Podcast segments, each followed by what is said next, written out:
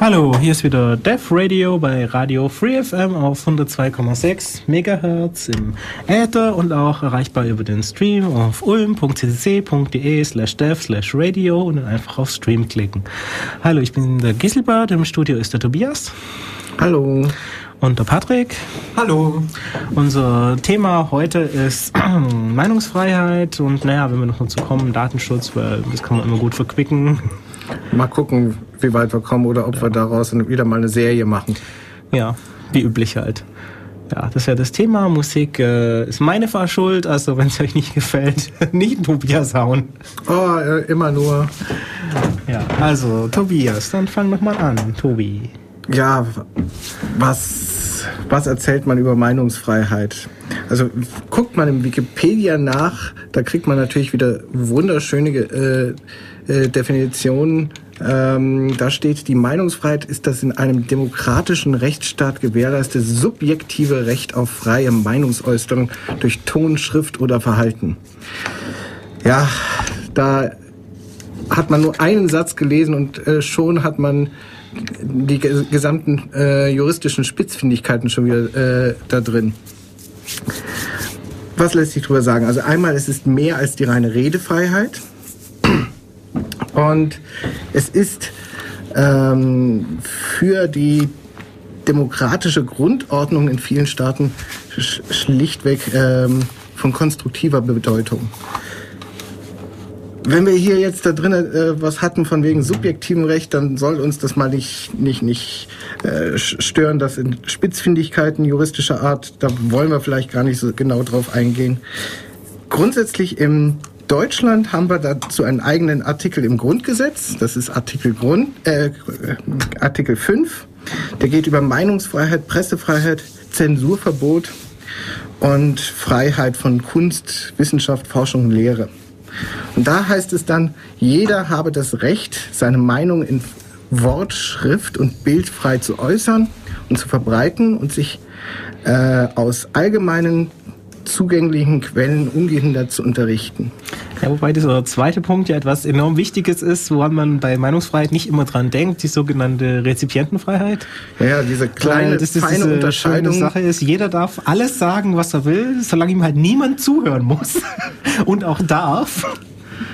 Das heißt, wir dürfen hier Dinge über den Äther schicken und das ist auch gut, weil 102,6 ist ja an allen Radios gesperrt. Das heißt, uns hört eh niemand zu. Ja, wunderbar.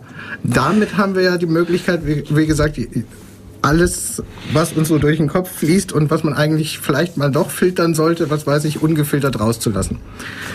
Ja. Ähm, wie gesagt, feine Unterscheidung hast du dazu ähm, ähm, äh, gerade angesprochen äh, einerseits, was ich sagen darf und was ich erfahren darf.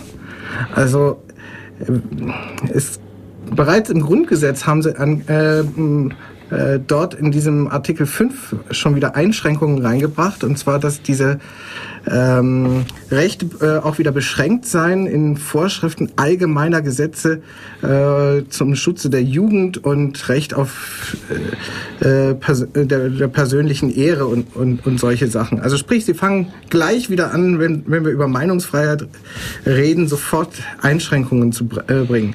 Andererseits äh, garantiert man uns äh, zumindest in diesem Staate ein äh, Recht auf die, ja, die, den freien Zugang auf alle öffentlichen Informationen. Das heißt, ich kann vielleicht eingeschränkt sein, alles sagen zu dürfen, aber ich darf nicht eingeschränkt werden, äh, alles, was ich an Informationen kriegen könnte, auch konsumieren ja, ich meine, zu können. Kurz zu sagen, alles, was irgendjemand sagen darf, darf man auch hören. Oh, das ist ja schon wieder eine Einschränkung, was jemand sagen darf. darf ja, ich natürlich. Ich meine, man darf ja nicht irgendwie wild hier äh, Leute beleidigen. Ja, ja, aber darf ich es dann hören? Ich meine, in dem Moment, also es darf natürlich keine Einschränkung sein, dass man sagt, okay, wenn jetzt jemand live im Radio jetzt irgendwelche Leute beleidigt, dann kann man ja nicht einen Filter in den Radios installieren, die das verhindern. Aber naja, man darf halt auch nicht äh, jetzt sich großartig ja, da muss ich jetzt gleich wieder eine Einschränkung oh ja, machen. Äh, da gibt's ähm, durchaus ähm, mittlerweile, äh, natürlich wieder Paradebeispiel äh, USA, ähm, dass äh, Live-Sendungen teilweise so um 10 Sekunden zeitversetzt äh, gebracht werden, Ja, damit natürlich man im Notfall äh, noch, was weiß ich, äh, was rausschneiden kann. Also äh, das so so ein Beispiel The war mal. Horrible Jackson Nipple Incident. Ja, ja, genau, genau. Da ist bei irgendeiner Fernsehsendung, bei einem Live-Auftritt, äh, hat die sich wohl irgendwie gestreckt und dann konnte man für einen ganz kleinen Moment äh, ihre Brustwarze sehen. Und das geht natürlich nicht zu äh, in, im öffentlichen Fernsehen zu normalen Sendezeiten, wo auch Kinder äh, äh, schauen könnten. Deswegen hat man danach dann tatsächlich diesen Filter eingebaut. Und dasselbe gilt dann im Prinzip aber auch äh, bei, ähm, äh, bei politischen Äußerungen oder was weiß ich, wenn die mal vielleicht ein bisschen zu Bush-kritisch sein könnten oder, oder dergleichen. Na, Das würde ja niemals auf diese Art missbraucht werden. Also Oh, das ist ja passiert, äh, insbesondere nach, ähm, ähm, ja, ich glaube, dem, äh, äh, der Hurrikanüberflutung seinerzeit äh, ähm, in der seinerzeit äh, die ganzen Hochwasser, die ganzen Städte äh, äh, überschwemmt haben und dort einer ähm, äh, aus irgendeiner Musicband ähm, das Zitat brachte, was weiß ich, sie kümmern sich nicht um die Schwarzen, Mr. Bush, und daraufhin wurde das entsprechend auch irgendwie von keinem Radiosender gesendet und gleich noch die, die betreffende Person und deren Musik dann auch nicht mehr. Nein, nein, das ist ja keine Zensur. Die haben bloß festgestellt, dass die Leute einfach grauenhafte Musik machen und dass man die nicht spielen kann. Naja, es kann auch manchmal zu plötzlichen ähm, Na, also inwieweit, äh, okay, wir können vielleicht jetzt hier, naja, eigentlich eine Abschweichung, aber eigentlich Meinungsfreiheit bezieht sich eigentlich im Grundgesetz und anderen Dingen üblicherweise auf staatliche Repression. Wenn man sagt, der Staat darf nicht, der Staat darf dieses nicht und der Staat muss jenes gewährleisten. Aber wenn wir jetzt gerade über Radios reden, dann haben wir natürlich auch das Problem, dass Privatwirtschaft effektiv Zensur betreiben kann. Gerade also in den USA haben wir das Problem, dass eigentlich äh, diese, na, diese Corporate Network Radio, wie das schon auf Deutsch heißt, also die äh, eigentlich organisierten Radios, die auch finanziell ähm, betrieben werden, dann, naja, sagen wir mal, also jetzt zusammenarbeiten wäre teilweise ein bisschen äh, übertrieben, aber naja, sehr viele sind halt in Besitz sehr weniger Firmen, okay.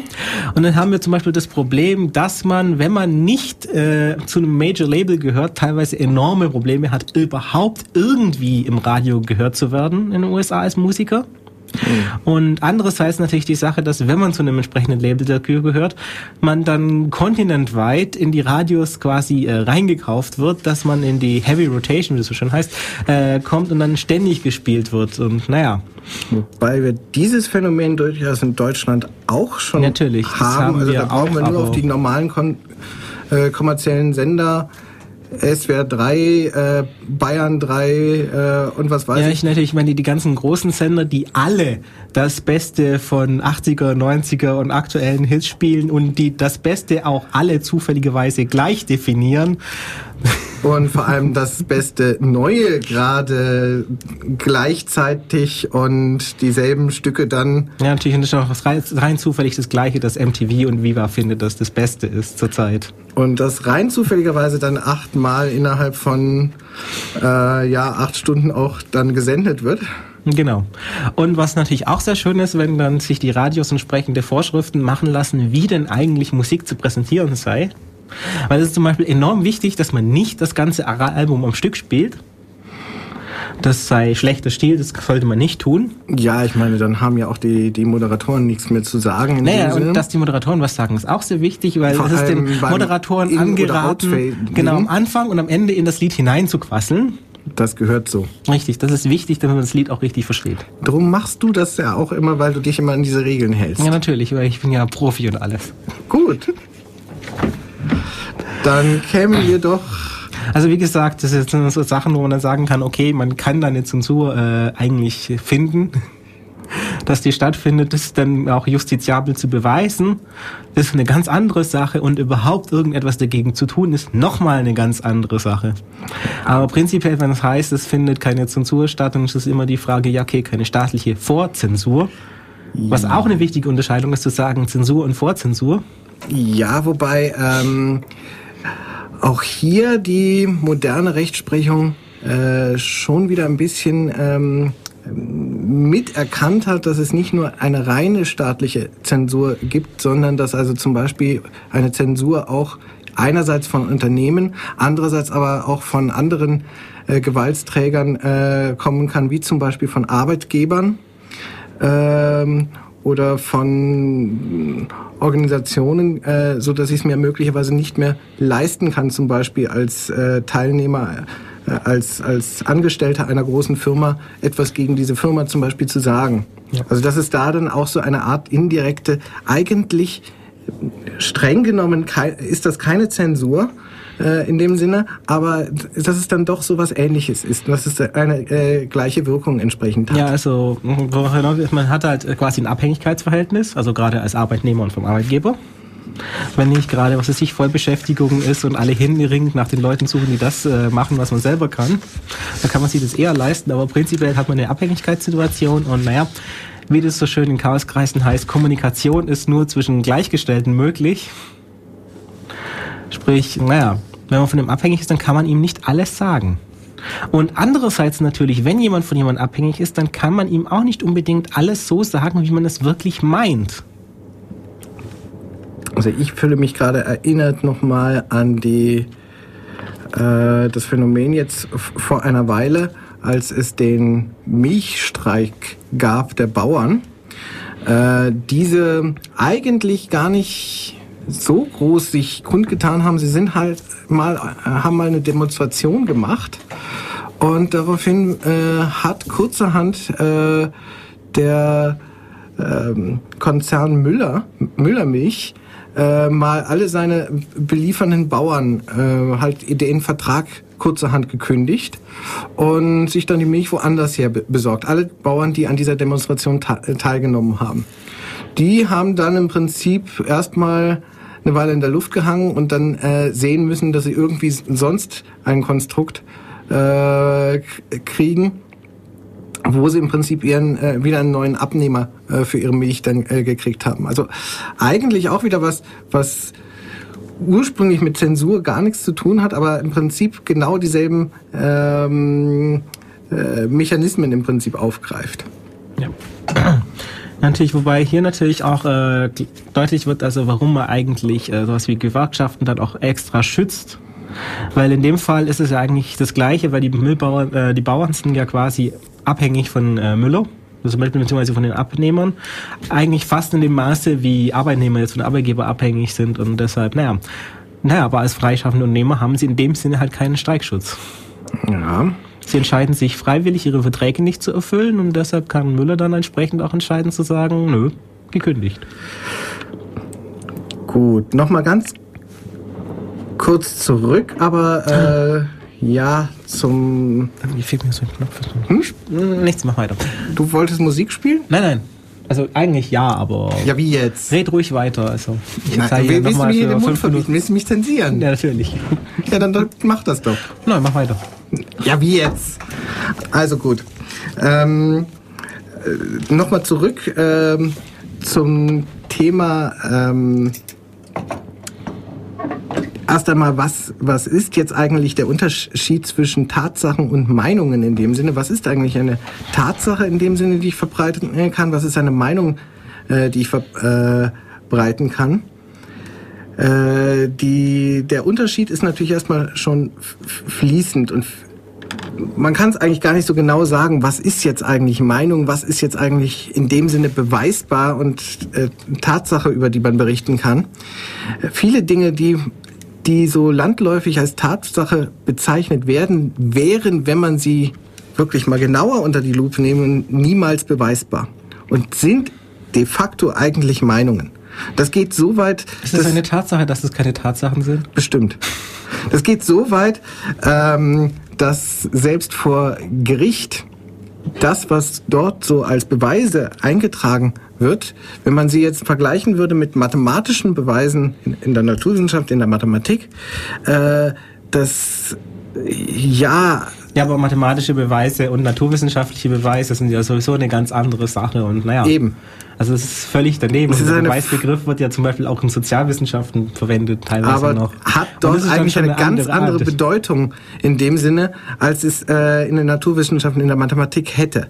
Also Ja. sprich, äh, so äh, stichhaltig äh, sind diese ganzen Sachen und so äh, stichhaltig sind diese ganzen Dinge, die wir als Tatsachen äh, ansehen, in dem Sinne nicht. Und das geht schon so weit, dass je nach dem ja, Voraussetzungen, die ich jetzt im Prinzip äh, für meine Denkweisen äh, ansetze, je nach Axionensystem oder St äh, Stellung der Logik oder äh, äh, Stellung der, der Position, die ich einnehme, ganz andere Wahrheiten sich aus denselben, in Anführungszeichen, Tatsachen er, äh, erkonstruieren lassen. Naja, aber es, äh, auf die Zurückführung auf die naturwissenschaftlichen Tatsachenbegriffe ist ja auch äh, Unsinn, weil es ist natürlich keine naturwissenschaftliche Tatsache, dass wir den 3. Oktober feiern, weil wir die Wiedervereinigung nach Artikel 146 gehabt haben und nicht nach 23. Und trotzdem ist es ganz klar eine Tatsache. Wie gesagt, aber das ist so das äh, Problem mit den öffentlichen Meinungen und dem öffentlichen Meinungs- oder Tatsachenempfinden oder was weiß ich, dass diese Sachen häufig einfach ähm, durcheinander geworfen werden. Und interessant ist vielleicht auch äh, von daher, dass aber ähm, für den Schutz, also dem gesetzlichen Schutz der Meinung in dem Sinne es nicht darauf ankommt, wie jetzt der Wahrheitsgehalt dieser Meinung ist. Also eine Meinung ist auch dann zu schützen, äh, wenn sie ja, egal ob sie jetzt richtig oder falsch ist in dem Sinne. Das zumindest meinte dann irgendwann mal ein, äh, ein entsprechendes äh, Verfassungsgerichtsurteil. Das ging damals, ähm, glaube ich, über irgendein ähm, über irgendein äh,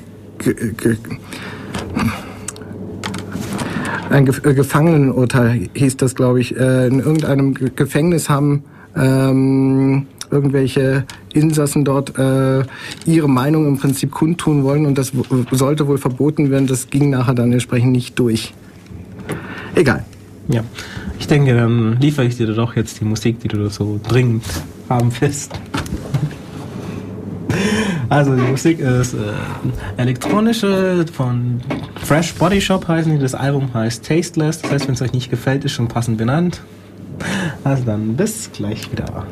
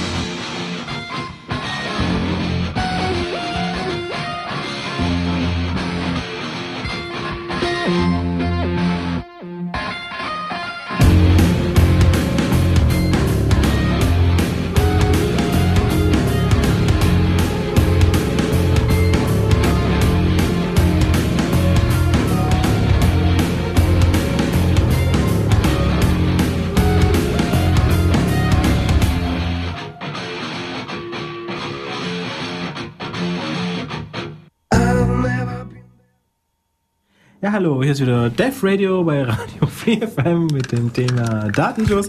Können uns zuhören im Äther auf 102,6 Megahertz oder im Livestream auf um.cc slash dev slash radio und dann auf Stream klicken. Oder natürlich auf der Free FM Seite auch einfach den Livestream aktivieren. Tobi, du wolltest uns noch was zur Meinungsfreiheit und zu Grenzen erzählen. Ja, wir waren bei Grenzen der Meinungsfreiheit. Ähm,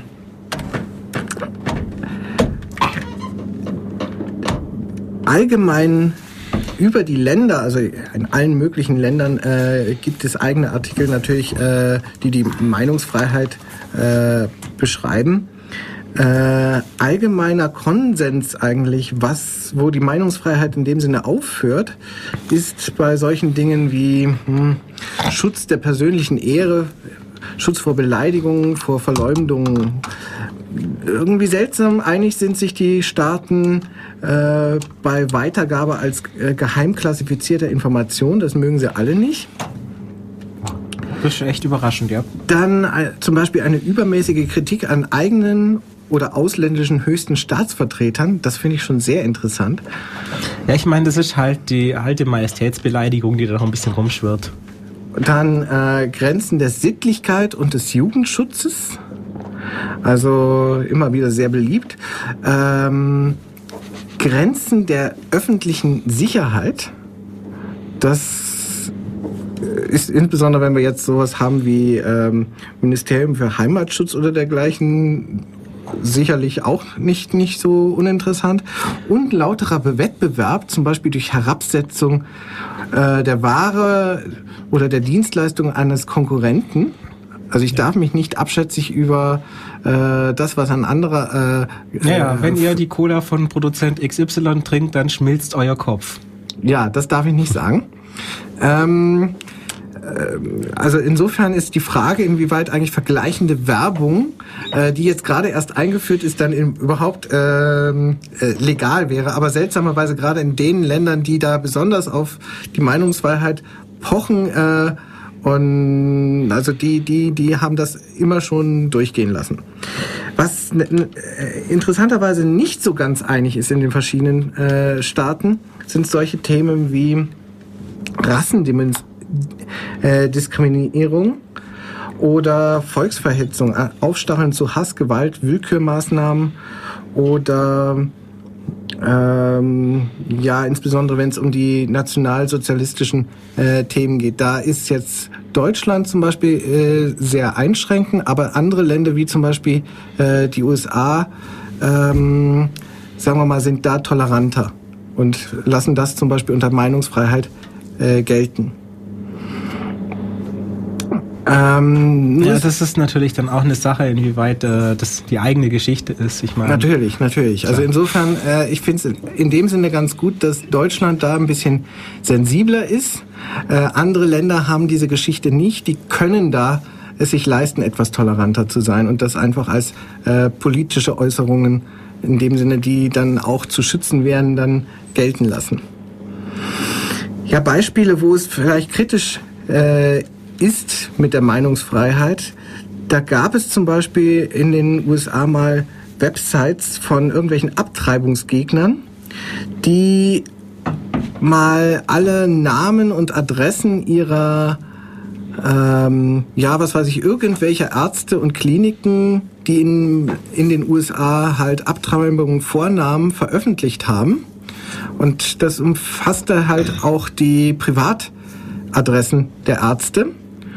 Und wenn nun zufälligerweise mal irgendeiner der Ärzte einen Unfall hatte oder aus Krankheitsgründen starb, dann wurde der entsprechend durchgestrichen.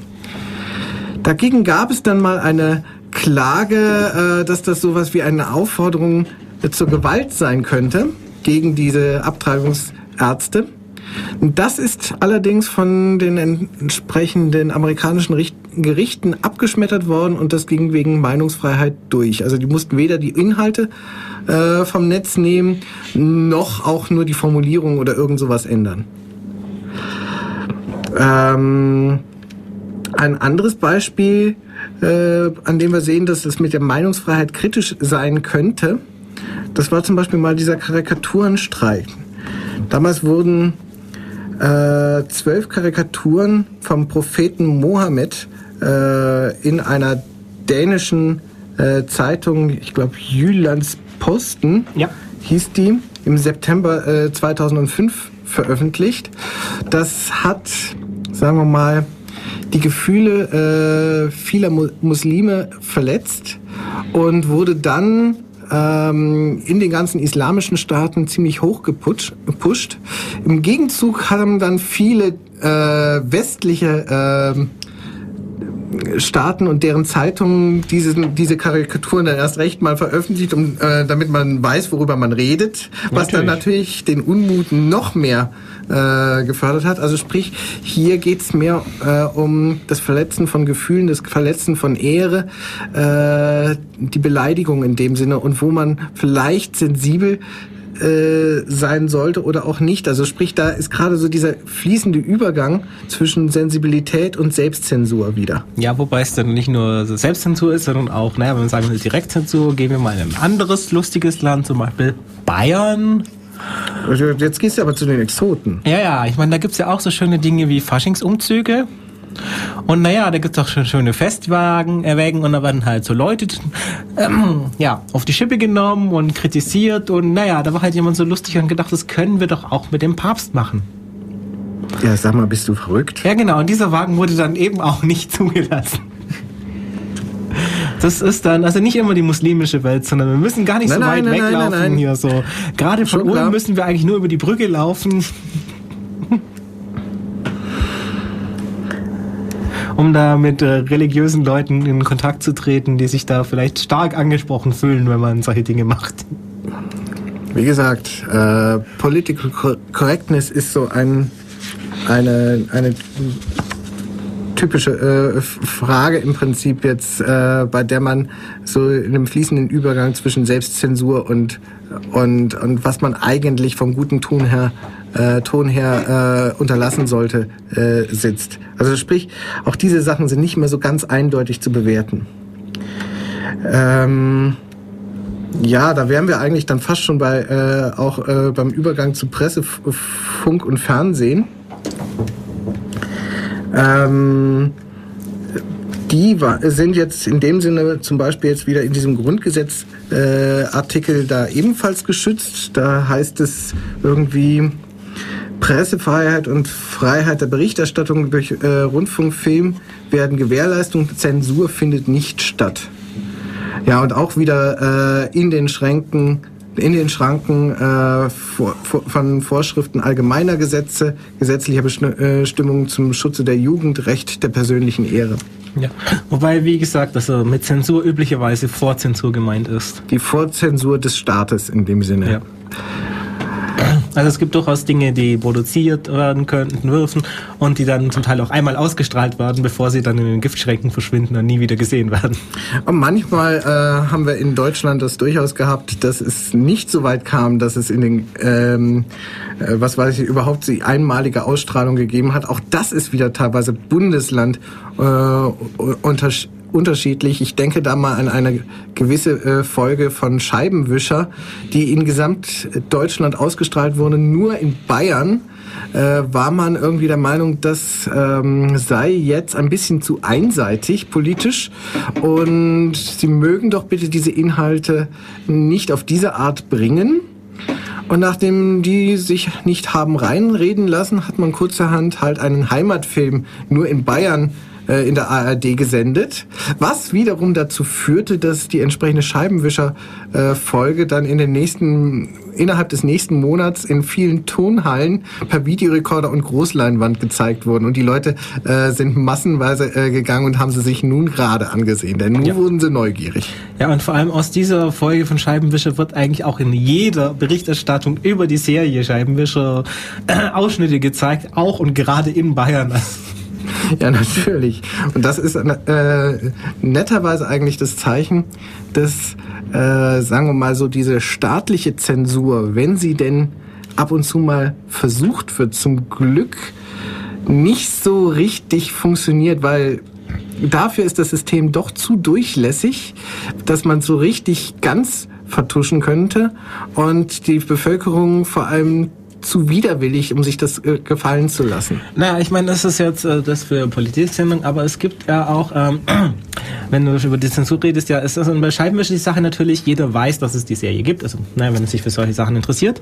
Und wenn er sich für Scheibenwischer interessiert, dann weiß er auch, dass es an diesem Tag eine Folge geben sollte und merkt dann auch, dass da so ein seltsamer Heimatfilm kommt.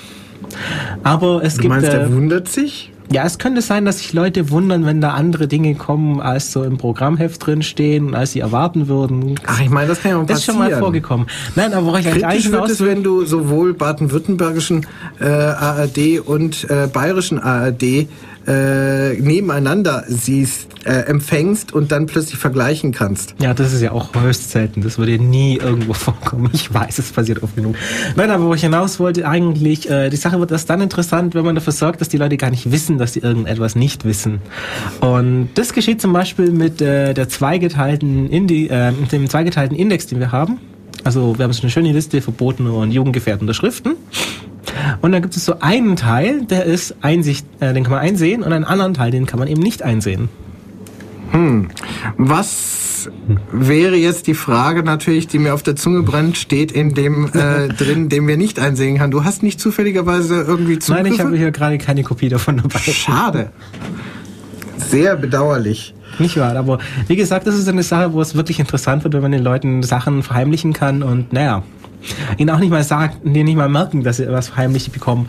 Also wenn man jetzt zum Beispiel jetzt äh, die schön, immer so schön genannten Killerspiele anschaut, dann gibt es da durchaus auch äh, Publikationen, über die man auch gar nicht berichten darf in irgendwelchen Gamer-Zeitschriften. Äh, du redest jetzt von Studien, die man dann gar nicht erst zitieren darf, Nein, weil meine sie die falschen Ergebnisse haben. Nein, ich meine, es gibt so schöne Spielezeitschriften, in denen man äh, diese wunderbaren, objektiv, sachlich gut recherchierten Berichte über irgendwelche Computerspiele, die gerade frisch rauskommen, nachlesen kann. Und naja, man wird da nie einen Bericht von einem dieser Spiele finden und man wird auch nie eine, schl- man wird nicht mal eine schlechte Rezension eines dieser Spiele da drin finden. Du meinst, es, es darf nicht mal erwähnt werden, dass das Spiel existiert. Effektiv, ja. Also es hat damit angefangen, man darf keine Werbung dafür machen, okay. Man darf ihn nicht ausführlich rezensieren, aber inzwischen, ähm, das Spiel gibt's einfach nicht. Also Ja, wobei man natürlich auch sagen muss, äh, häufig haben diese Negativ-Meldungen, ähm, Meldungen, äh, wie bei CD-Covers zum Beispiel, also die Warnung, diese CD enthält möglicherweise äh, Inhalte, explizite Sprache, äh, Wie die beim Ärztealbum ab 18. so nach dem Motto, äh, Eltern achtet darauf, dass eure Kinder nicht die falschen äh, CDs hören, denn dann kriegen sie böse äh, Ausdrücke oder dergleichen. In der entsprechenden Szene oder was weiß ich, äh, gilt es mittlerweile, äh, wenn eine CD sowas nicht draufstehen hat, dann lohnt sich der Inhalt nicht. Ja, natürlich. Ich meine, das war ja schon immer so. Das war im Mittelalter genauso. Da haben gesagt, okay, man gilt bloß eigentlich als wirklich intelligenter Mensch, wenn man auch vier oder fünf Bücher hat, die auf dem Index draufstehen. Ja, das ist der, der Selbstdenkende oder zumindest der sich dafür hält. Ja, wie gesagt, aber auf, auf der anderen Seite ist natürlich auch wieder so die Frage, wo. Jetzt haben wir hier teilweise die, die, die Beispiele wieder angekratzt, in denen die, diese Einschränkungen der äh, Pre Pressefreiheit ähm, äh, benannt sind, wo sie eigentlich nicht so hin, hingehören, ist natürlich auch die Frage, gibt es Grenzen der Pressefreiheit äh, oder die sie haben sollte in dem Sinne.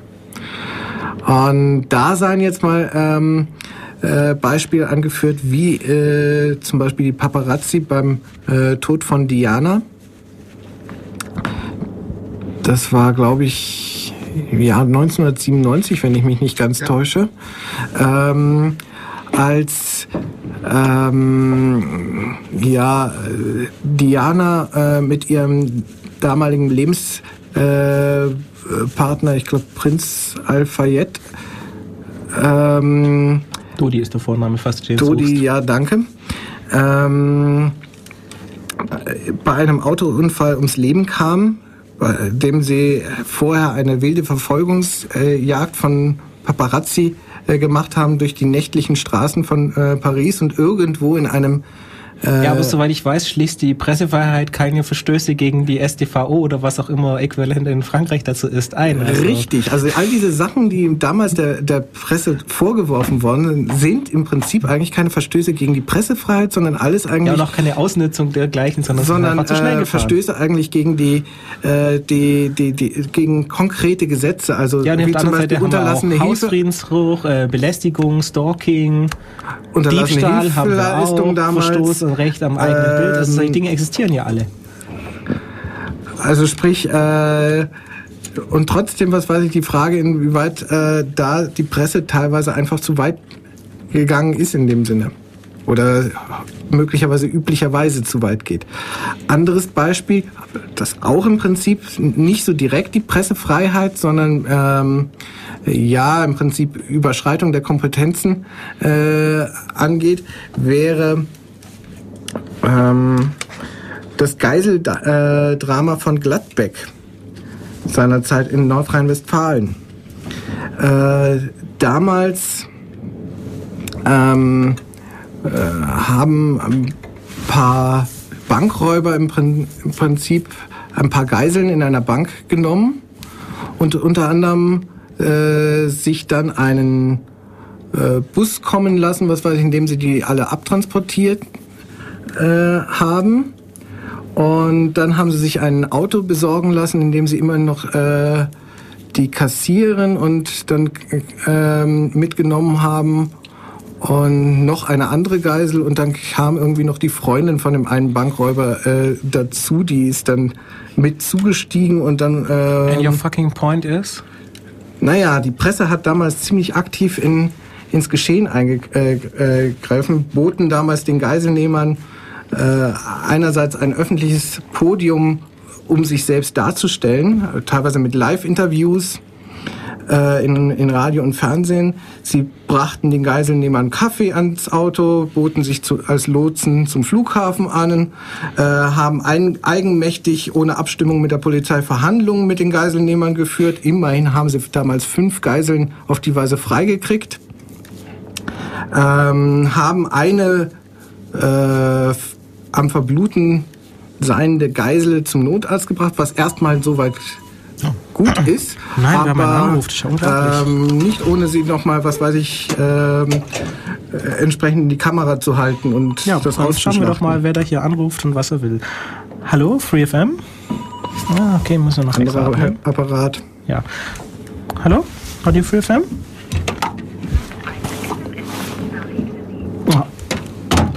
Ja. Okay, das kann passieren. Was ist passiert? Ach, das war so ein wunderbares. Sie haben eine SMS-Kurznachricht. Hey, schön. Und hast du sie äh, gelesen, gehört oder sonst? Nein, ich habe einfach wieder aufgelegt. Na jedenfalls. Das müssen äh, wir hier nicht unbedingt haben. Das war dann damals teilweise aktive äh, Behinderung der Polizeiarbeit, ähm, ins äh, Geschehen eingreifen und ähm, ja, teilweise un, unverhältnismäßiges äh, und unverantwortliches Verhalten äh, der Presse. Alles in dem Sinne eigentlich nicht über die Pressefreiheit abgedeckt, teilweise äh, gegen äh, explizite Gesetze ver äh, verstoßen. Ja, wo man sagen muss, na, da ist natürlich schon ein entsprechendes Interesse von der Presse auch dahinter, was, naja, im Groben auch von dem Auftrag abgedeckt ist, weil sie sollen ja die Leute unabhängig informieren. Und naja, ich meine, das System der Polizei ist ja immer so wenig Informationen wie möglichst irgendwie nach außen dringen zu lassen, um den Informationsfluss zu kontrollieren, um sicherzustellen, dass niemand mit irgendjemandem kommuniziert, dass man nicht haben will und solche Dinge. Und naja, da steht es natürlich oft eigentlich im Widerspruch, gerade bei solchen Dingen. Und natürlich die Frage, inwieweit ist die Einmischung dann noch äh, abgedeckt oder auch allgemein ethisch okay? Da du gerade auf Ethik kommst. ja, natürlich. Solche Sache wie Presseethik, also Pressekodex gibt es natürlich auch. Ja, ja, da ähm, wurde seinerzeit mal äh, vom Deutschen Presserat 1973 äh, ein sogenannter Pressekodex äh, vereinbart, in dem äh, Verleger und Journalisten äh, sich ein paar Grundsätze zurechtgelegt haben, wie sie eigentlich Berichterstattung machen wollen. Dieser ganze Pressekodex hat in dem Sinne ja eher freiwilligen Charakter. Es gibt keine äh, wirklichen Sanktionen äh, die da äh, erhoben werden. Naja, mit Einschränkungen. Also es äh, gibt äh, äh, Sanktionen in der Form, äh, dass es eine, dass von einem Presserat eine Rüge erteilt werden kann, dem entsprechenden äh, Journalisten oder dem entsprechenden äh, Nachrichtenmagazin und dass sie diese Rüge dann auch irgendwo mal abzudrucken haben. Aber das ist, glaube ich, auch schon das schwerste Geschütz, das der Presserat dort auffahren kann. Ähm Ach ja, und dieser Kodex gilt explizit wohl nicht für Rundfunk und Online-Medien. Also wir sind hier nicht an sowas gebunden in dem Sinne. Ähm, ja, was sind das für Regeln? Wir hatten natürlich auch ordentliche Probleme, hier irgendetwas abzudrucken. Also. Ja, ja, natürlich. Nee, was sind das eigentlich für Regeln, die da so, so beschlossen worden sind? Das sind zum Beispiel solche Dinge wie eine Quelle allein gibt noch keine Nachricht, also sichere dich immer über mehr, mindestens zwei Quellen ab. Und ich meine, wie viele Leute sich dran halten, haben wir ja letztens erst gesehen, wo Google News eine mehrere Jahre alte Katastrophenmeldung bezüglich eines Finanzunternehmens äh, wieder rausgespuckt hat. Und naja, was hatten wir? AP, also Associated Press, hat das Ding einfach genommen und ungelesen weitergegeben. Und jede Menge Journalisten haben dann die AP-Meldung genommen und auch unüberprüft einfach wieder abgedruckt. Ich weiß gar nicht, was du hast. AP ist doch zu, zuverlässig. Ja, und ich weiß gar nicht, also der Kurs von diesem Unternehmen ist dann, ich weiß nicht, um 70 Prozent oder ähnliche Dinge runtergegangen an einem einzigen Tag. Der richtige Zeitpunkt, Bis die Leute dann danach gemerkt haben, ach meine Mama, das ist, das kommt mir wieder bekannt vor. Déjà-vu again. Ach so, ja.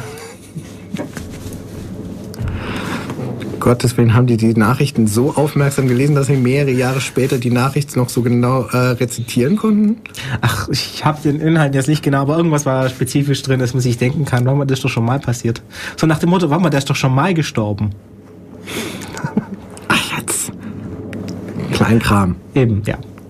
Also wie gesagt, ja, das ist eigentlich, was man unter journalistischer Seriosität und äh, Professionalität eigentlich erwarten würde. Ja, wie gesagt, sich einerseits absichern in den Quellen, dann zum Beispiel bei Konflikten äh, wäre es doch ganz nett, wenn man mal beide Seiten hören würde und über beide Seiten dann auch berichten würde.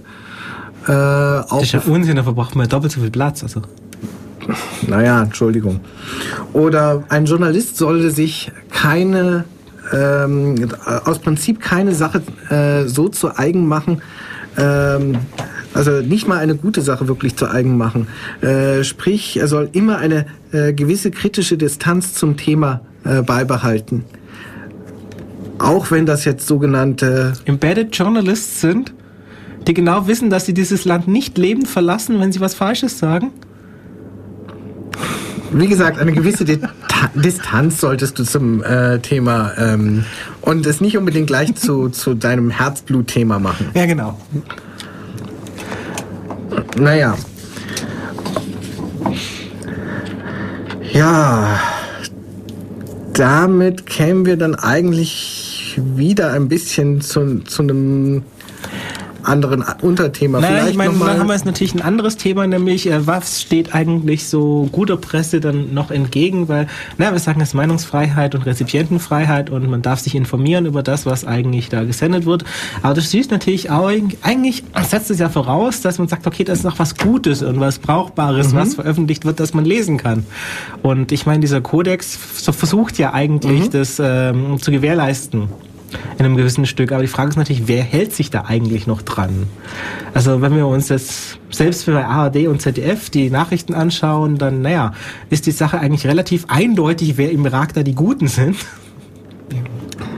Naja, wie gesagt, auch das sind natürlich jetzt so ein bisschen äh, Wechselwirkungen ähm, und ich meine, die ARD und ZDF sind ja wirklich noch die Guten in der Hinsicht. Also, du meinst die seriösen? Ja, die, ja ich meine, seriös, gut. In dem Sinne, ich meine, wenn wir dann anschauen, was da bei den Privaten an Infotainment da geboten wird, dann muss man auch sagen, okay, hier so ein bisschen Krieg und dann ein bisschen Wiesen und dann ein bisschen aktuelle Dirndlmode und dann ein bisschen, welcher Promi tut was, was eigentlich niemanden interessiert, wenn es der Nachbar wäre. Moment, du zitierst aber ähm, ein eindeutiges RTL-Schema, äh, wie, wie ihr äh, ihre Nachrichtensendung immer aufgebaut ist. Also die ersten. Nee, ich habe jetzt explizit keinen Sender genannt.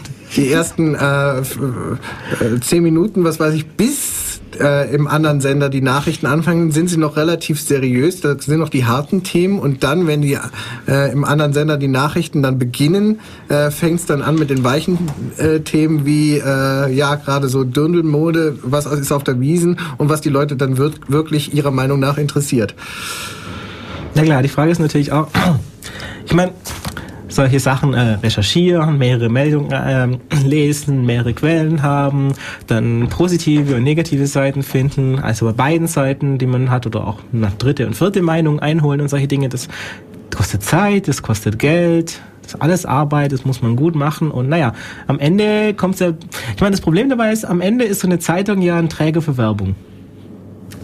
Und du meinst so Kunde, ihr ich mein, Hauptauftrag. Ja, ich meine, die Sache ist beim Fernsehen und bei Zeitungen eigentlich das Gleiche. Der Kunde ist nicht der Typ, der den Fernseher anschaltet und das sind auch nicht die Leute, die das Ding am Zeitungsstand kaufen, sondern das sind die Leute, die die Werbung drin schalten. Also so eine Faustformel ist, mit dem, was man am Zeitungsstand zahlt, kriegt man die Zeitung geliefert beziehungsweise produziert und geliefert. Aber jetzt rein materiell produziert. Das heißt, alles, was drin steht, ist damit nicht abgedeckt rein finanziell, weil es kostet einfach mehr. Hm, dazu fällt mir gerade ein. Und das ist natürlich die Sache, will man wirklich einen mehrseitigen, gut recherchierten Bericht über die Umweltsünden einer bestimmten Firma haben, wenn die vielleicht gerne Werbung schalten würde oder auch nicht? Hei, hei. Also dazu möchte ich vielleicht mal so viel sagen. Zum einen äh, gibt es ähm, gab es zum Beispiel äh, im Jahre 2001 Pläne des äh, damals noch Daimler Chrysler Konzerns, mittlerweile heißt er jetzt wieder nur noch äh, Daimler. Ja, aber AG. Entschuldigung. Ähm, eine journalistische Ausbildung nach den Richtlinien des Deutschen Journalistenverbandes äh, anzubieten, mhm. in denen die ähm, Nachwuchsschreiber vor allem im Prinzip für und aus der Sicht des Unternehmens schreiben sollen. Ja, also Embedded Journalism für Privatwirtschaft. Und zwar wirklich im, im Sinne des Unternehmens. Also Öffentlichkeitsarbeit, Public Relations, äh, das sind so im Wesentlichen ihr Metier.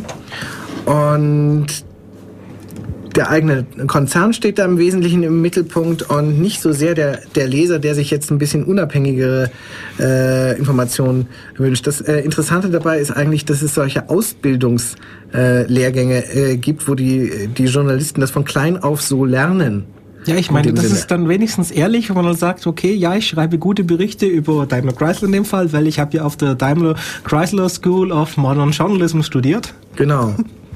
Aber das lässt sich natürlich übertragen für jedes andere Unternehmen auch. Ja, Dann äh, sucht man sich halt seine neue äh, Corporate Identity mit seinem Konzern in dem Sinne. Aber das ist jetzt eigentlich das, was man so über öffentlich oder von, ähm, ja, von Öffentlichkeit äh, verstehen würde.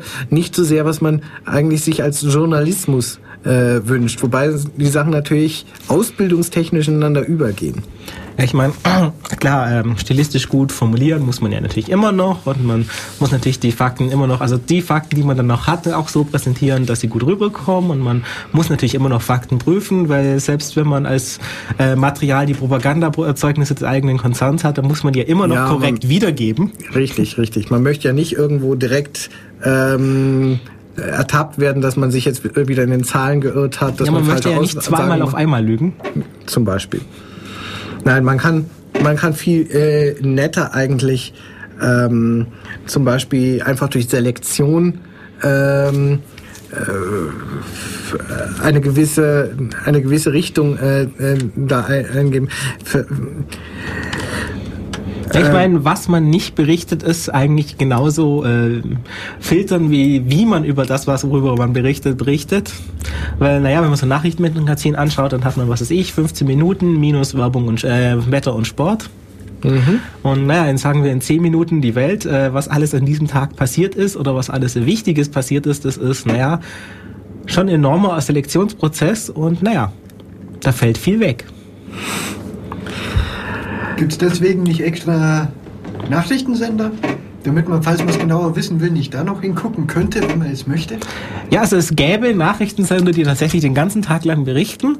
Das Schöne ist, wenn man zum Beispiel CNN oder so, dem großen Vorbild, mal wirklich länger zuschaut, dann stellt man fest, verdammt, das habe ich vor einer Stunde schon gesehen. Ja gut, ich meine, das ist jetzt ähm, aber auch Sinn äh, der Sache, dass man dort quasi einen Sender hat, in dem man mal zuschalten äh, kann und äh, dann innerhalb äh, kurzer Zeit im Prinzip immer auf das aktuelle Geschehen äh, gebracht wird. Also äh, äh, das ist so, so, so der Grundgedanke äh, der Sache und nur so, so die Hälfte bis ein Viertel der Zeit wird dann aufgewendet für besondere Sendungen, die über dieses sich ständig wiederholende Programm äh, hinausgehen. Also wie zum Beispiel Hintergrundberichte, Kommentare. Natürlich, die haben wir da natürlich auch. Ja, damit kommen wir eigentlich äh, zu der Frage äh, Rolle der Medien. Also genauso wie äh,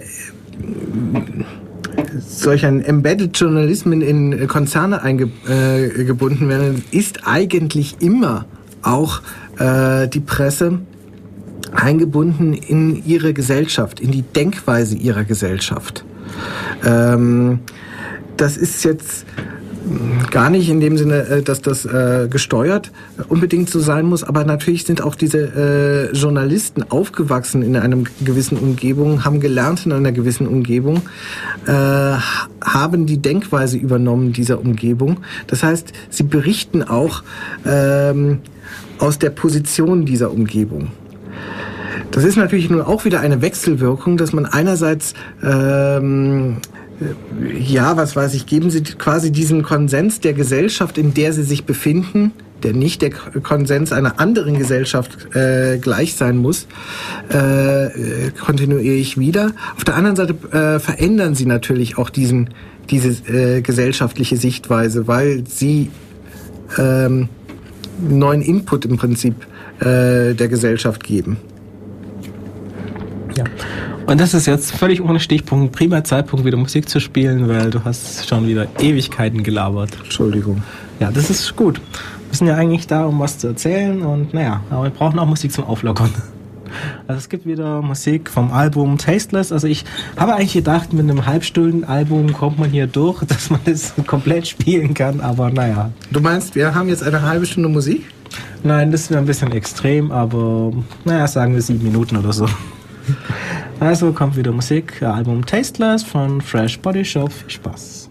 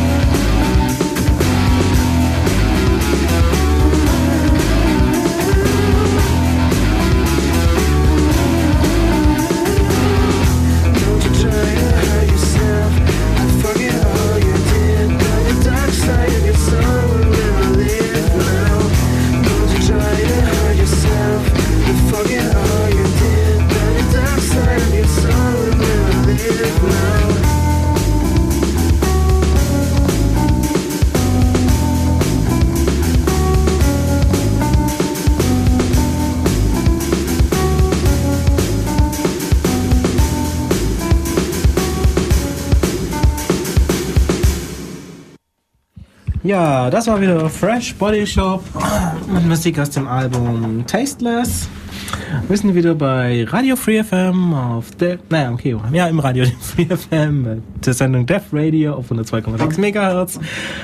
Im Äther und auf der Seite ulm.cc.de slash dev slash radio auf Stream klicken und reinhören oder beim freefm.org Chat, äh, Stream auch reinhören. Sucht euch selber aus. Könnt natürlich auch auf unccd slash dev slash radio chat äh, mit uns labern.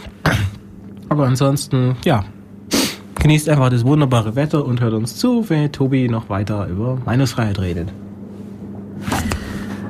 Also, wir waren gerade eben noch bei der Rolle der Medien und haben darüber geredet, dass es eigentlich so eine Art äh, dominante kulturelle Ordnung gibt. Das heißt, in einer Gesellschaft gibt es eigentlich immer so was wie einen Konsens der Mehrheit, einen kulturellen Konsens in einer Gesellschaft.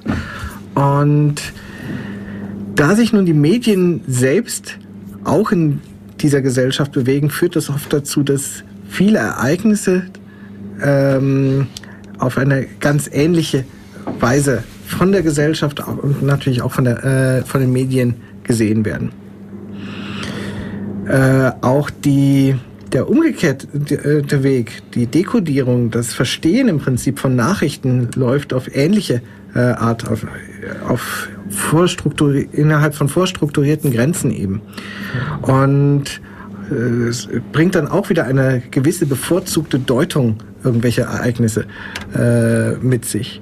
Das merkt man auch dann, äh, daran, wenn man ähm, äh, wenn man bestimmte Ereignisse äh, zum Beispiel sich ansieht, wie sie in Europa wahrgenommen werden oder wie sie zum Beispiel im orientalischen Raum wahrgenommen werden. Da können dieselben Ereignisse ähm, zu ganz unterschiedlichen Reaktionen der Bevölkerung und auch zu ganz unterschiedlichen Wahrnehmungen der Bevölkerung führen.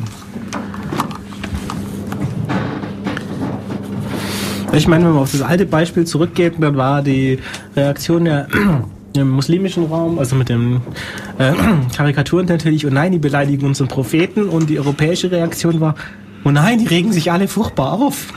Ja, vor allem, die wollen uns jetzt äh, vorschreiben, worüber, äh, also dass, dass wir jetzt uns in unserer Meinungsfreiheit äh, begrenzen müssen und dergleichen. Ja, genau, solch ein solch ein Konflikt zum Beispiel.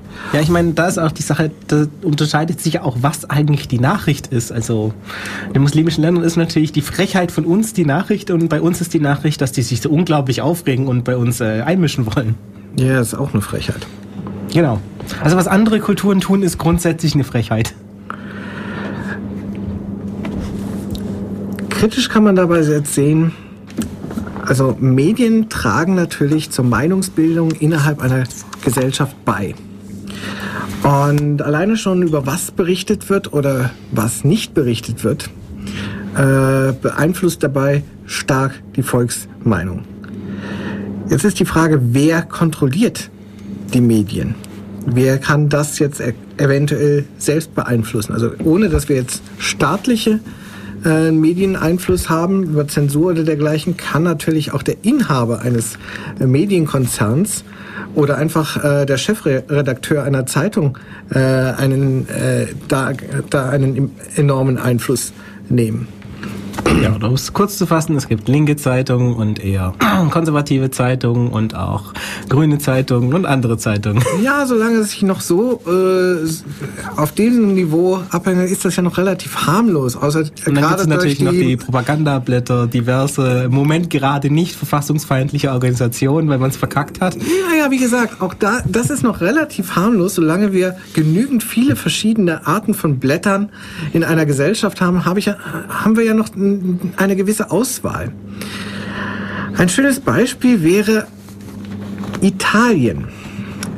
Da haben wir einen gewissen Interessenskonflikt mal eines Herrn Silvio Berlusconi gehabt, seinerzeit Ministerpräsident in Italien von 1994 bis 95, dann nochmal von 2001 bis 2006 und ich glaube mittlerweile äh, schon wieder.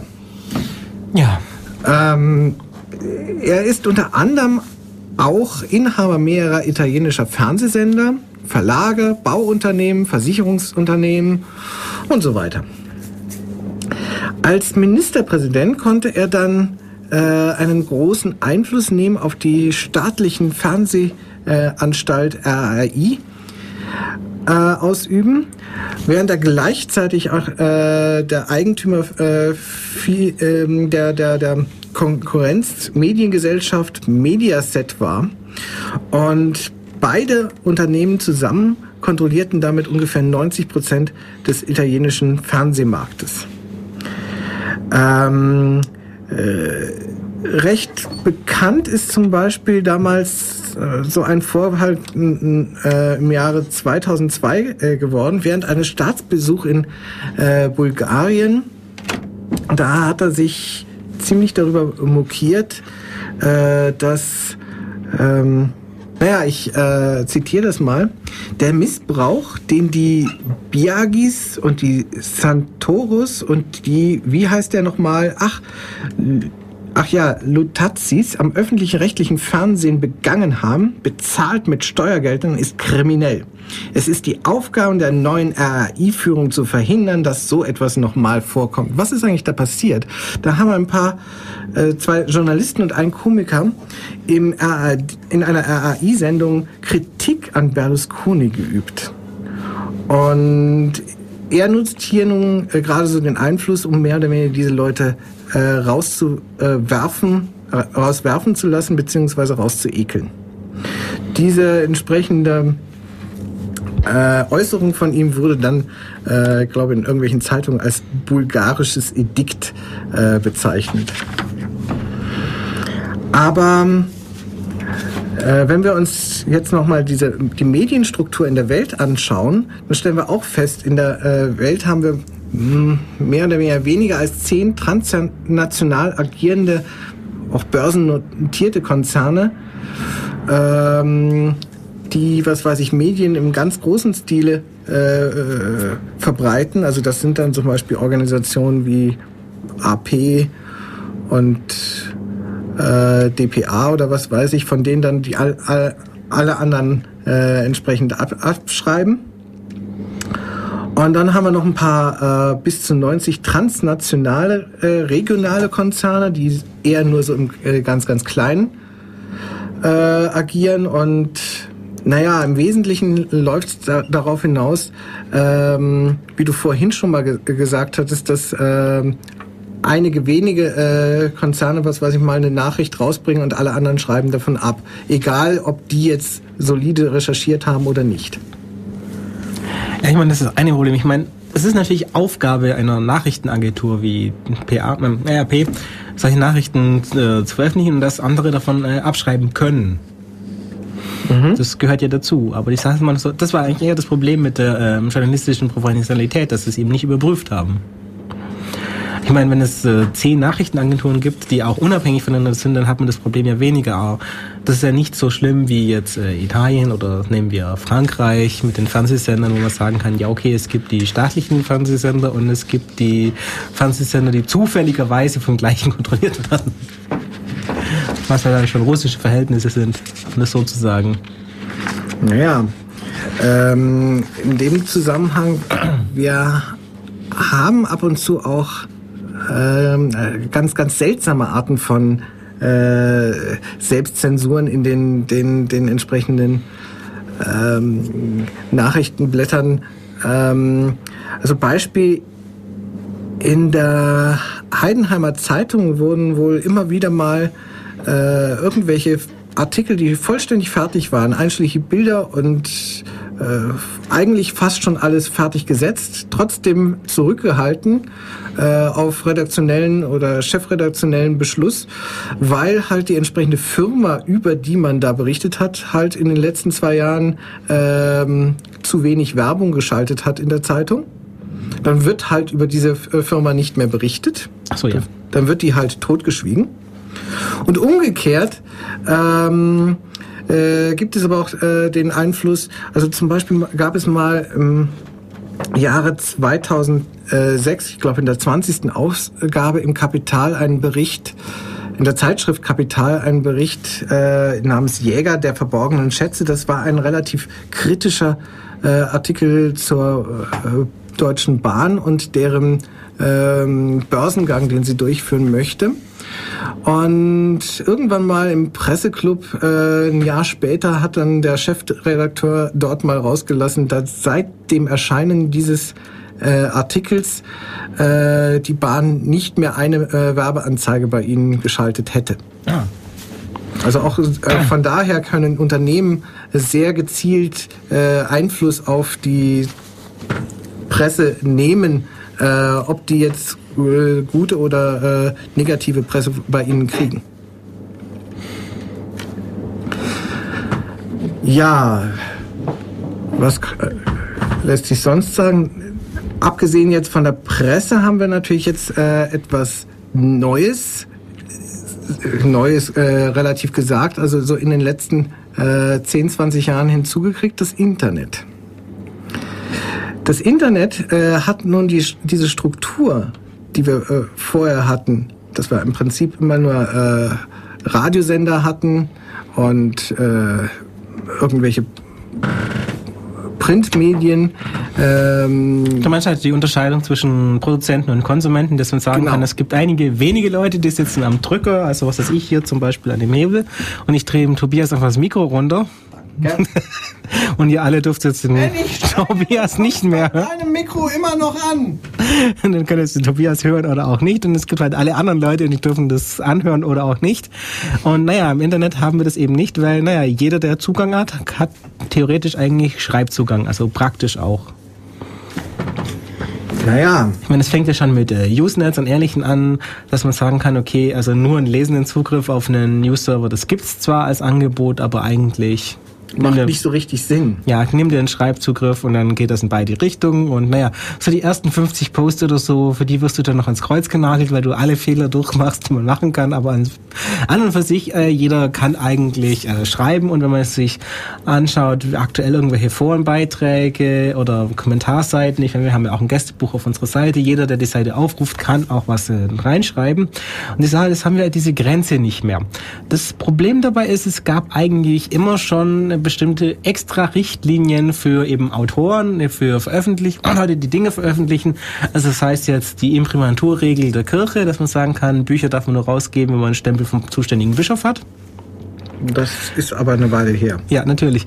Oder entsprechende Regelung, dass man sagen kann, man muss sich an einen bestimmten Kodex halten oder man kann bloß diese und jene Dinge veröffentlichen und man ist zu Richtigstellungen verpflichtet in bestimmten Fällen und solche Dinge.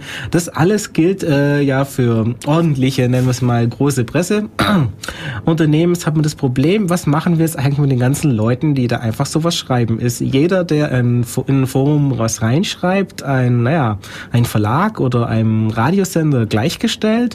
Oder gelten für den gar keine von diesen Regeln? Und naja, es gibt in dem Sinne keinen verantwortlichen Sinne des Presserichts, der dann auch äh, dafür gerade steht, wenn da irgendwelche Schweinereien geschrieben werden. Und was ist mit der Möglichkeit, äh, sich anonym auf einer Webseite aufzuhalten oder Dinge reinzuschreiben? Was Möglichkeit, wenn man sich registrieren muss, dass man, naja, auch falsche Angaben machen kann und über Remailer und solche Dinge auch die Bestätigungs-E-Mail abfangen kann. Sprich, die Technik ermöglicht es eigentlich nicht nur jedem zu schreiben, sondern auch jedem so zu schreiben, dass keiner mehr weiß, wer es eigentlich war. Das heißt, Ist dann, was weiß ich, der Betreiber von der Seite in der Haftung oder welche Dinge gelten dann eigentlich? Und das ist eine Sache, die sich der Gesetzgeber so einige Jahre anschauen hat müssen und sich gewundert hat, dass es sowas überhaupt gibt. Und manche Richter lassen sich vielleicht immer noch das Internet ausdrucken, wenn sie was lesen wollen. Und naja, aber inzwischen haben da entsprechende Leute schon gemerkt, dass es das gibt und dass da was getan wird und dass man, man muss doch was tun, denkt an die Kinder. denkt denn niemand an die Kinder? Genau.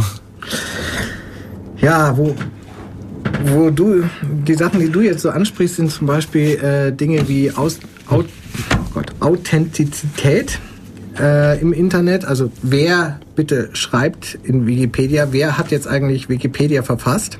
Ja. Ähm, welche Inhalte sind eigentlich zuverlässig in dem Sinne? Das ja, ich meine, welche Zeug sind ist ja- geprüft und gesichtet das und welche sind Zeug sicher. ist ja gell? letztendlich dann doch wieder äh, Meinungsfreiheit, Meinungen, die im Prinzip kundgetan äh, sind. Ähm, äh, die Ja, das Problem, wenn du das sagst, es gibt halt Sachen, die darf man sagen, wenn man sagt, ich meine, und es gibt halt Sachen, die sind dann andererseits wieder Probleme, wenn man sagt, das ist so. Nein, nee, sagen, sagen darf ich das. Zumindest Äh, in manchen Ländern. Ja, genau, in manchen Ländern. Denn- dann haben wir noch das Problem, in welchem Land liegt eigentlich das Internet? Ähm, wie war diese Aussage seinerzeit mal von Frau Zypris? Ja, man solle für die entsprechenden Zeiten, die da so jugendgefährdende Dinge anbieten, einfach Öffnungszeiten anbieten, die sich da an entsprechenden äh, Öffnungszeiten für Stripbars und solche Dinge eben orientieren würden. Pornografie im Internet bitte nicht vor 22 Uhr. Genau, dann ist die Frage, welche Zeitzone bitte? Das hat sie nicht so ganz verstanden. Natürlich ja, das ist unsere. doof. Ja. Das ganze Internet liest, richtet sich nach unserer Zeitzone, dann ist die Sache gegessen. Ich meine, das hätte wenigstens noch einen minimalen Anspruch an Sinnvolligkeit. Wir sind relativ nahe an Greenwich-Zeit. Na, immerhin. Welche Zeit? Und ich meine, genau genommen, wir liegen zwischen Greenwich und dem Nullmeridian von NetBeats. Also, diese, du kennst du nicht, diese Internetzeit von Swatch, die da so als Hype aufgeführt wurde. Nein, ich fürchte, die kenne ich nur gerade nicht. Wunderbar, also. Ja. Ähm, Dann haben wir natürlich noch das Problem, äh, wir kriegen hier in, Inhalte im, im Internet, die sind auf Deutsch. Die sind, was weiß ich, geschrieben von irgendwelchen Dänen und die Seite wird gehostet von irgendeinem Amerikaner. Eigentlich, der arbeitet aber für den tatsächlichen Seitenbetreiber und der ist jetzt, was weiß ich, sagen wir mal Russland. Danke. Und wenn jetzt was, das, was da auf Deutsch steht, äh, sagen wir mal, gegen geltendes deutsches Recht verstoßen würde, wenn es ein Deutscher sagen würde, was tun wir dann eigentlich? Muss man da was tun? Kann man da überhaupt was tun? Hm. Du meinst, manche Dinge sind nur deswegen äh, erlaubt, weil sie kein Deutscher gesagt hat in Deutschland. Ja, das ist noch die Frage. Müssen wir die Seite dann sperren? Die müssen wir, wir nicht. Müssen wir denn die hessische Internetfiltertechnik anwenden? Erzähl mal, was haben denn die Hessen neu erfunden? Sie haben die Möglichkeit gefunden, DNS-Einträge nicht zurückzuliefern, weißt du? Oh. Uh, krass. Gell? Ich meine, man kriegt die IPs immer noch, wenn man die von woanders her hat. Also wenn man zum Beispiel nicht den DNS-Server seines Providers fragt, sondern einen, der irgendwo im Ausland steht, dann, naja. Und nein, das ist ja alles verbotene Umgehungstechnologie, Hackerparagraph und alles. Ja, da kommen wir natürlich auch wieder so, zu so wundervollen äh, Arten, wie gehen die verschiedenen Länder äh, eigentlich mit diesem neuen Phänomen Internet um? Ja. Ähm, was kann man nun eigentlich machen, wenn man ja Zensuren oder sagen wir unliebsame Inhalte äh, in, vom Internet im Prinzip betreiben möchte. Da gibt es nun verschiedene Vorschläge. Äh, eine äh, Idee ist natürlich, man, man filtert äh, böse Inhalte raus. Das kann man im Prinzip machen, äh, indem man die entsprechende Site sperrt, äh, die den Inhalt anbietet. Ähm, Dazu muss man die natürlich äh, zurückverfolgen und finden und man muss natürlich feststellen, dass die möglicherweise auch gespiegelt werden könnte. Ähm, eine andere Möglichkeit wäre. Ich meine, das könnte auch jemand einfach diesen Müll abschreiben. Oder, was noch viel interessanter ist, es gab von Alma Freude mal dieses wunderbare Projekt, dass er gesagt hat, okay, es gibt Seiten, die kann man nicht von überall in Deutschland aufrufen, weil die gesperrt sind. Mhm. Ich biete hier den Dienst an, du kannst mich anrufen und mir sagen, welche Seite du gern hättest und ich hole mir die und ich lese die vor. und die Sache ist dann natürlich vor Gericht gelandet wie okay. das in Deutschland so schön ist. Und ist dann, nachdem der Richter festgestellt hat, oh nein, das ist ja eindeutig ein Performance-Kunstprojekt, okay. dann über die Meinungsfreiheit wieder freigesprochen worden. Ja, was wir vorhin bei dem Artikel 5 des Grundgesetzes noch vergessen hatten, die Kunst ist in Deutschland noch, steht nochmal unter einem ganz besonderen äh, Schutz. Wie auch die Forschung. Genauso wie die Forschung und Lehre. Haben also damit nochmal ganz äh, andere, äh, viel geringere Einschränkungen in dem Sinne. Das ist auch zum Beispiel der Grund, warum äh, irgendwelche Kabarettisten die Dinge sagen dürfen, die sie da sagen, ohne sich so viele Sorgen machen zu müssen, ob sie dann von den ganzen Politikern, die sie hassen, verklagt werden. Mhm. Ja, eine weitere Möglichkeit ist natürlich, äh, dass man einfach sagt, jede ähm, äh, Site, die jetzt zum Beispiel irgendwelche Inhalte auf anderen Sites verlinkt, ist schon mal böse. Auch das sei jetzt im Prinzip verboten. Es wird dann teilweise versucht, wiederum zu umgehen, indem man sich dann von diesen Links wieder distanziert, möglicherweise pauschal, ohne sie gelesen zu haben. Was natürlich auch irgendwie, naja, da gibt es ja so mehrere Argumente. Also erstmal die Sache, ja, diese Distanzierung ist natürlich völliger Unsinn. Weil man sagt ja, hier, diese Seite ist gut, klick drauf und geh hin und sagt, aber nein, die ist scheiße, die, die kenne ich gar nicht und ich habe nichts mit denen zu tun und ich finde die überhaupt nicht gut und die habe ich noch nie angesehen, aber geh hin. Und andererseits gibt es natürlich rein technisch dieses Problem, dass, naja, wenn man einen Link auf irgendwas setzt, dann, naja, man liefert nur eine Adresse. Man hat keine Ahnung, was dann morgen da ist oder in fünf Minuten oder in zehn Sprich, Jahren. Die Seite kann sich ja auch geändert haben seitdem. Ja. Und ich habe eigentlich keinen Einfluss darauf. Ich kann ja nicht immer äh, dort nachgucken, äh, was dort ist. Aber nun ähm, war es entsprechend ähm, auch mal, was weiß ich, in Nordrhein-Westfalen haben wir nette äh, Gesetze, was weiß ich, im Innenministerium. Ähm, und zwar haben die da explizit äh, solch ein Gesetz, was weiß ich, das, äh, bereits das Verlinken äh, irgendwelcher bösen Inhalte, also Dinge wie zum Beispiel rechtsradikale Inhalte, ähm, bestimmte äh, Formen der Pornografie oder dergleichen äh, nicht verlinkt werden dürfen.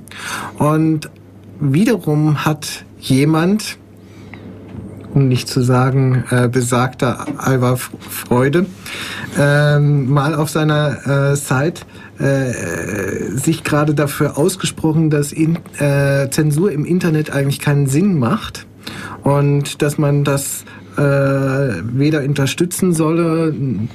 Ähm, und äh, das hat er unter anderem, um zu zitieren, was für Inhalte denn das eigentlich sind, die dort äh, verboten sind, ein paar dieser Inhalte explizit mal äh, verlinkt ohne jetzt zu sagen im Prinzip, dass er die gut findet. Im Gegenteil, äh, dass er die durchaus sich schon davon äh, distanziert. Aber wie es denn so kommen musste, wurde natürlich auch wieder äh, verklagt. Ähm, interessanterweise verschwand seine Seite aus Google. Ja, Google, also das müssen wir auch mal ganz nach oben Google legen und das nächstes vom Stack runterpoppen. Ist aber nicht böse, in ja, keinem aber, Land. Ja, wir sind jetzt immer noch bei Alberfreude, also. Ähm, ja, und äh, hat dann, was weiß ich, monatelange äh, Gerichtsprozesse äh, geführt, nur um äh, erst einmal die, die, die eigenen ähm, Buß, äh, Bußgelder im Prinzip von sich ab, abzuwenden. Ich weiß gar nicht, äh, er ist, glaube ich, nachher äh, am Ende damit durchgekommen, aber er, glaube ich, äh, äh, bei der zweiten oder dritten Instanz oder sowas. Jedenfalls. Naja, weil, naja, was da noch dazu kommt, äh, zu sagen, dieser besondere Schutz für Künstler und Forschung gilt natürlich nur, wenn man sagen kann, okay, das ist Kunst oder Forschungsarbeit. Sprich, da muss sich ein Richter oder eine Gruppe von Richter oder auch irgendwelche Experten hinsetzen und sich das anschauen und sagen, ja, mei, das ist schon Kunst, oder? Ja, wobei auch da gibt es natürlich noch äh, gewisse auch äh, Grenzen, die dann auch die Richter manchmal in der Kunst auferlegen, wobei man sich schon sehr schwer äh, tut damit, wie man diese Grenzen nachher fassen äh, soll und muss in dem Sinne. Also ja, insbesondere mit der Verwendung von Nazi-Symbolen in Kunst gibt es da teilweise immer noch Probleme. Ja, damit wären wir ja schon wieder fast äh, bei Zensur. Ähm, für die wir das Internet gar nicht brauchen. Also nach dem ja, Motto, äh, ein Nazi-Symbol durchgebrochen oder ein Nazi-Symbol mit einem äh, Verbotsschild äh, drauf, äh, aufgedruckt auf äh, Kappen oder auf Tüten oder äh, sowas. Ja. Äh, hat Frage mal ist das eine gute Idee, damit rumzulaufen? Oder? Hat mal dazu geführt, dass der betreffende ähm, ähm, ja der diese Waren hergestellt hat und vertrieben hat in seinem Shop, dieser Shopinhaber, ähm, ebenfalls verklagt wurde.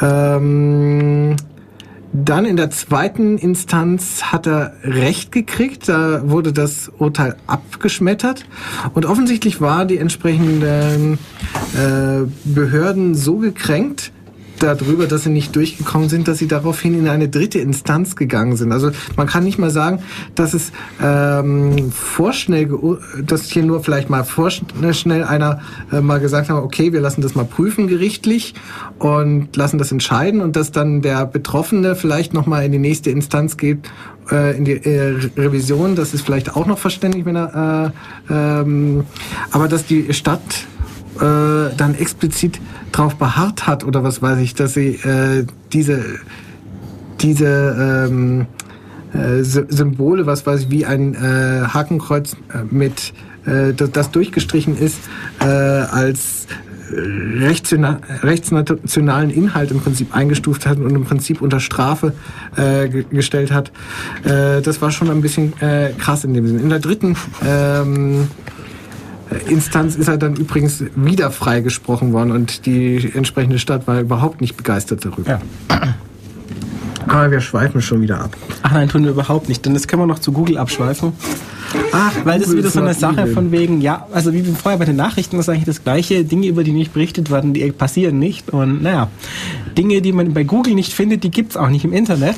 Nun ist Google eine Firma, die möchte in keinem Land anecken. Das heißt, ähm, die äh, bieten einen besonderen Service an, dass man also zumindest wenn man entsprechend von einer staatlichen Stelle kommt und den richtigen Briefkopf hat, ihnen schreiben kann, dass eine bestimmte äh, Seite, ein bestimmter Inhalt in diesem Lande gegen Gesetze verstößt. Daraufhin setzen die sie auf einen internen Index und ähm, bringen zumindest in diesem betreffenden Land äh, das Suchergebnis nicht mehr. Ja, aber Sie schreiben dann dazu, dass etwas rausgefiltert worden ist. Mm, Also das war manchmal. bis jetzt bei mir immer so. Manchmal. Ja, du bist ja auch kein Chinese. Ja, das gibt's auch in Deutschland. Also Ja, die entsprechende Seite von Alva Freude war plötzlich nicht mehr zu finden. Ja, aber wie gesagt, Deutschland gehört zu den Ländern, bei denen man erfährt, dass Dinge fehlen. Zumindest das. Ja. Wobei die Sache ist natürlich, erfährt man das immer. Äh, woher, woher will man das wissen? Woher kriegt man dieses Bestätigung, dass man eben nicht gerade irgendwelche Ergebnisse vorenthalten bekommt? Ich meine, das ist die gleiche Frage wie, woher weiß man, dass man abgehört wurde? Ja, Die Polizei sagt sagt einem nachher. Man sagt immer, äh, ja, ich habe da dieses Klicken gehört oder Ja, dergleichen. natürlich. Glauben wir das tatsächlich noch in Zeiten digitaler Medien, dass wir da noch ein Klicken hören? Ehrlich gesagt, ja. Okay. Also ich denke nicht, dass wir dieses Klicken loswerden, bevor die Lastleitung vollständig ausgetauscht, weggeworfen, neu gemacht und nochmal. Wahrscheinlich werden wir das Klicken noch haben in Zeiten, in denen da noch kein einziges Kabel und noch kein einziger Schalter mehr in der Technik drinsteckt. Okay. Naja, interessant ist vielleicht ebenfalls nochmal zu, zu hören, wie das verschiedene Länder jetzt machen, wenn die jetzt zensieren wollen. Da wäre zum Beispiel äh, Ch- China, äh, die einerseits einen sehr großen Ausbau ihres Internets gemacht haben. Sie wollen ja im Prinzip wirtschaftlichen Anschluss haben. Und andererseits eine Kontrolle über den, den Zugang zum Internet ausüben. Also ganz einfach, wem geben wir denn jetzt ähm, Zugänge zum Internet? Ähm, keinen Verboten unterliegen hier solche Dinge wie Handel, Online-Banking, unter, äh, Unterhaltung, äh, Jobangebote. Das ist alles unkritisch. Kritisch ist allerdings äh, die Beschaffung einfach ungefilterter Nachrichten aus dem Web. Oder ähm, man versucht äh, ein, analog zur großen Mauer in China so eine Art Great Firewall äh, einzubauen. Ja, Die also, sind äh, relativ erfolgreich damit nebenbei. ja, also im Kongress letztes oder vorletztes Jahr gab es da auch einen Vortrag zu dieser Great Firewall of China. Und effektiv besteht halt daran, dass es nur drei, vier Punkte gibt, an denen China überhaupt, eben überhaupt vom Rest der Welt verbunden ist. An diesen Punkten wird eben gefiltert. Das ist natürlich dann relativ effektiv, wenn man das auf so wenige äh, Sachen äh, beschränken kann. Man setzt spezielle Polizeieinheiten zur Überwachung des Cyberspace mit ein. Ähm, betroffen sind hier vor allem dann ausländische äh, Websites. Ähm, chinesische Webangebote müssen gr- grundsätzlich bei den Behörden registriert und äh, genehmigt werden. Also Pornografie ist eher fast noch ein Nebenschauplatz. Ähm, 2004 wurden, glaube ich, mehrere tausend äh, ausländische äh, Websites, äh, was war von China gesperrt, also zumindest äh, gefiltert. Das Und- waren dann teilweise so kleine Klitschen wie ARD und ZDF und BBC. Also nichts, was irgendwie be äh, von Bedeutung wäre. Äh, ich glaube, ähm, 8600 äh, Internetcafés wurden geschlossen. Und natürlich, man überwacht äh, gewisse äh, Einzelpersonen, Dissidenten, Dissidenten, kritische Intellektuellen. Ach so, ja. Ah, übrigens und zu den Internetcafés, also wenn man die benutzen will, dann muss man natürlich auch ähm, Ausweis vorlegen, damit man auch weiß, wer da wann welchen Computer auf welche Art missbraucht hat. Das ist mehr, weniger jetzt in China der Fall. Wahrscheinlich sind die zu groß. Nein, das ist schon auch das, der Fall. Ähm, äh, wüsste ich jetzt explizit, glaube ich, von. Wer war das nochmal, glaube ich? Ähm, ich glaube, das war sowas wie Kuba oder Vietnam, die das äh, machen. Also wenn du ins Internetcafé Ja, klar, äh, dort beliebt. gehst, musst du grundsätzlich dich ausweisen, musst einen Ausweis vorlegen, äh, in Da welcher auch, Zeit ja. du an welchem Rechner warst, damit Ja, man das genau nachvollziehen kann. Ähm, Äh, ja, Vietnam war das. Äh, die haben ebenfalls nochmal eine Spezialpolizeieinheit äh, für Cyberkriminelle, haben eigenständige Suchmaschinen, die gezielt äh, zu offiziellen staatlich registrierten Internetseiten ähm, äh, leiten und natürlich äh, Filterung von ähm, regimekritischen Websites, Angebote von Menschenrechtsorganisationen und natürlich von vietnamesischen Dissidenten im Exil. Ähm, ja, in Kuba macht man das Ganze, indem man den Zugang äh, grundsätzlich nur mal auf ganz wenige Bürger beschränkt. Und da hat man auch wieder ein Ministerium zur Überwachung und Regulierung von Netzwerken und Telekommunikation. Und eigentlich hat man nur einen Zugang zu einem eigens äh, von der Regierung ausgearbeiteten Intranet staatlicher. Ja, ich meine, wieso soll man im sozialistischen Arbeiterparadies sich auch für diese imperialistisch-kapitalistische Propaganda da interessieren? Netterweise gibt es einen Zugang zum World Wide Web, den aber im Wesentlichen nur Touristen äh, haben. Ja. Ja, dann hätten wir noch Nordkorea. Das ist jetzt das ganz Extreme. Äh, die sind eigentlich total abgeschottet, haben, glaube ich, insgesamt äh, nur Zugang zu ein paar chinesischen Inhalten noch und ähm, betreiben ansonsten die Kontrolle darüber, dass sie sehr genau auswählen, wer überhaupt Internetzugang äh, kriegt. Es geht ja auch noch weiter mit der Telefoniererei, die dann da drüben noch überwacht wird. Ja, aber da macht ihr keine Sorgen. Das haben wir mittlerweile, äh, diesen Missstand, also diese, dieses Nachholbedarf gut aufgeholt. Ja, allerdings ist es zum Beispiel in China schon extremer als bei uns. Da werden dann zum Beispiel auch Live-SMS, also alle, mhm. genauso technisch gefiltert und äh, gescannt wie dann der Internetverkehr. Und auch entsprechend weitergeleitet. Aber ich denke, wir machen wieder ein bisschen Musik weil wir haben jetzt wieder relativ lange gelabert und naja, können nachher dann noch ein bisschen was erzählen, aber eigentlich haben wir nur noch neun Minuten und naja. 15 okay. Sekunden, 8 Minuten, 15 Sekunden. Oh nein, es waren nur 8 und 10, also naja, umso besser, dass ich sofort anfange. Bis gleich wieder.